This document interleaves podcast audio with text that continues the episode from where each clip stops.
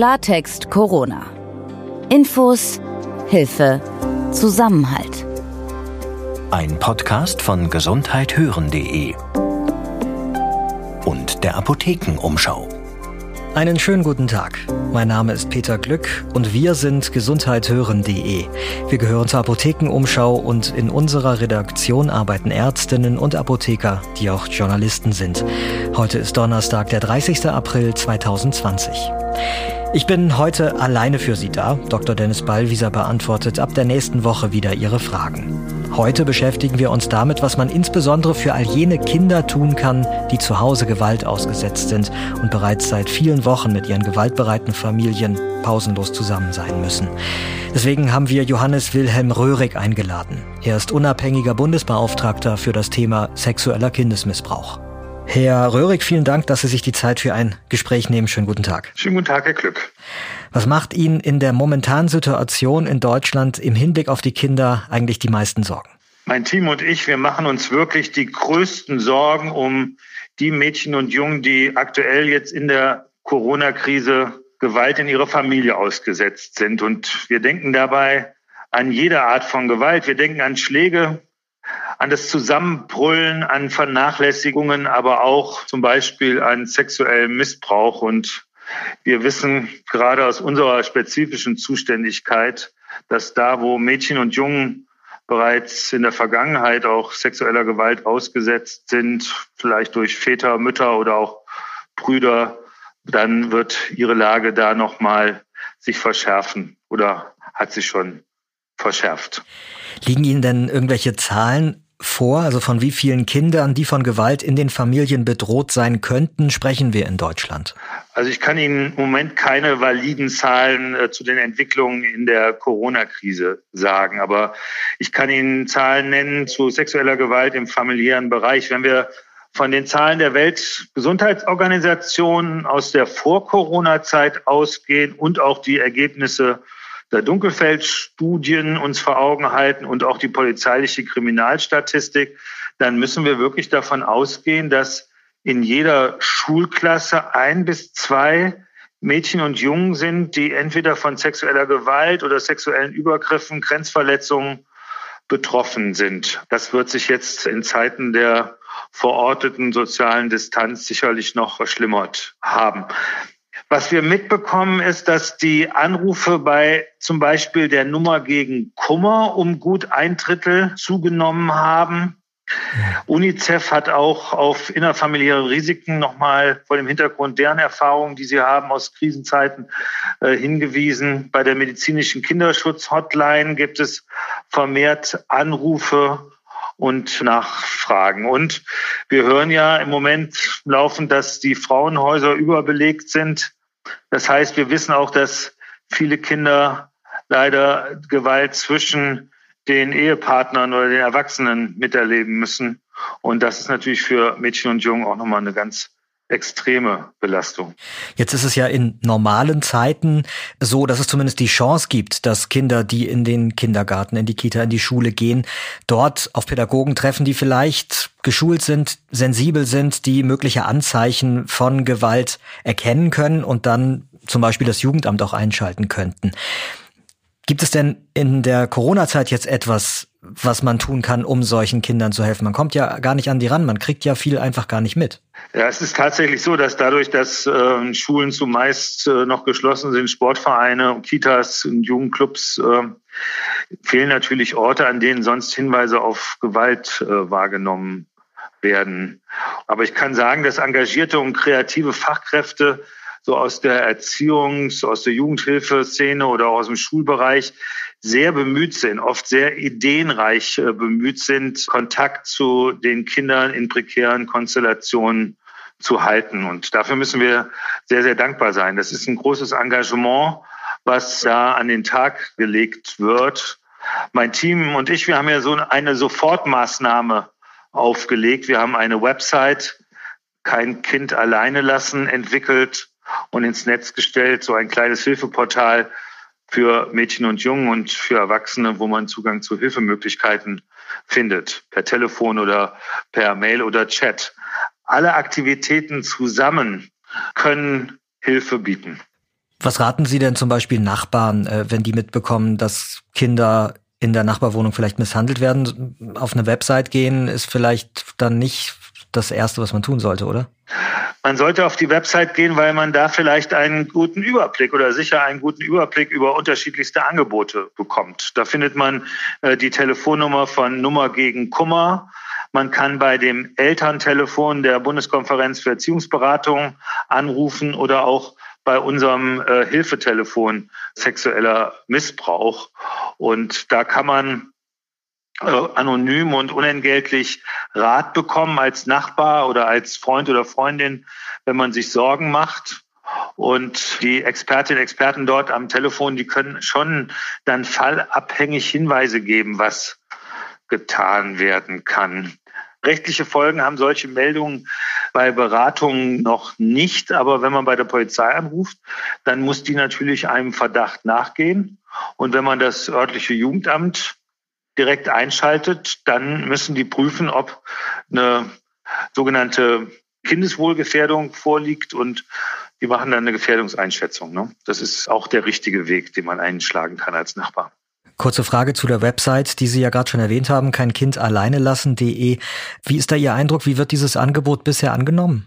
Also wir haben das ja vor drei Wochen online gestellt und ich möchte schon sagen, dass die Resonanz gut und erfreulich groß ist kann auch bei dieser Gelegenheit mich mal bei all denen bedanken, die zum Beispiel das machen, was wir erreichen wollten, nämlich Material herunterladen, dass sie Flyer ausdrucken, die dort eingestellt sind und sie verteilen oder auch Plakate in Hausfluren, in Parks oder an Parkbänken beispielsweise aufhängen.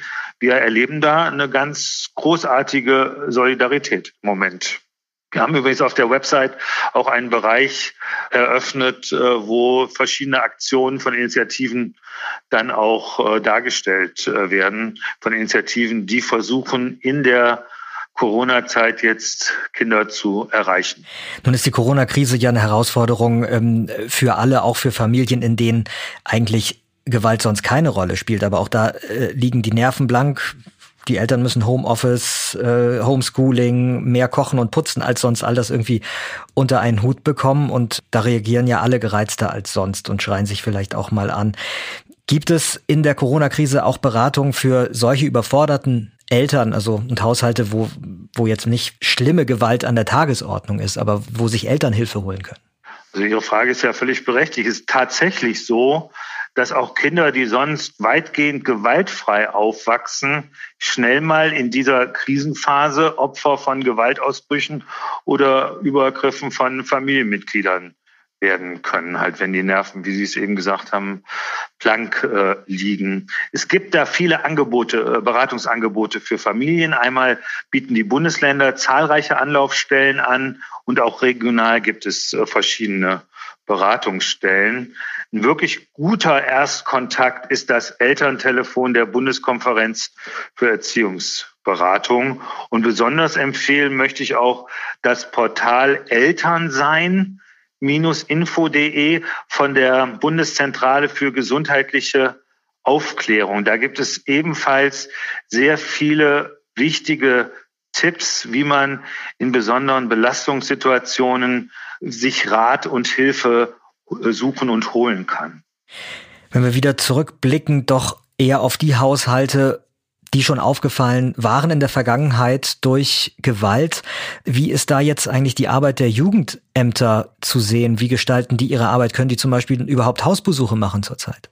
Ja, das ist so, wie in der Realität es so ist, äh, sehr unterschiedlich. Die Jugendämter und die Jugendhilfeträger sind was mir jedenfalls so berichtet wird, sehr unterschiedlich aufgestellt. Es gibt viele Jugendhilfeträger, die wirklich bemerkenswert kreative Wege finden, um weiterhin mit den Familien in Kontakt zu bleiben.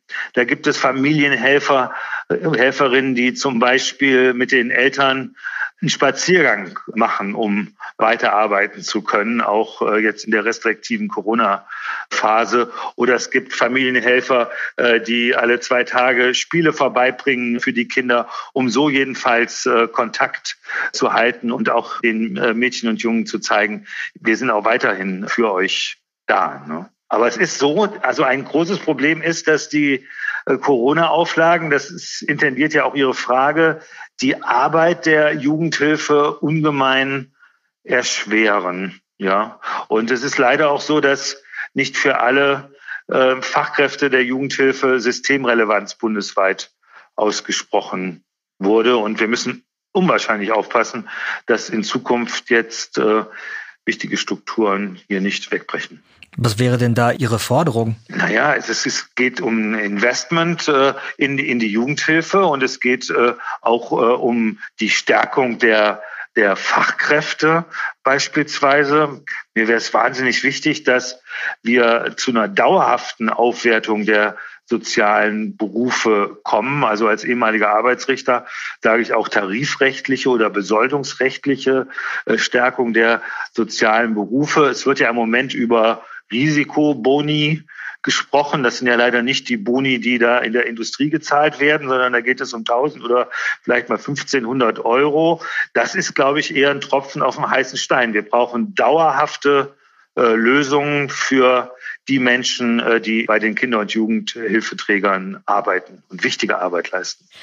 Letzte Frage mit einem Blick in die Zeit nach der Corona-Krise. Gibt es eigentlich schon Konzepte, was man dann machen will, äh, um Kindern zu helfen, die in dieser Zeit Gewalt oder sexuellen Missbrauch erfahren haben und es kommt dann halt erst raus?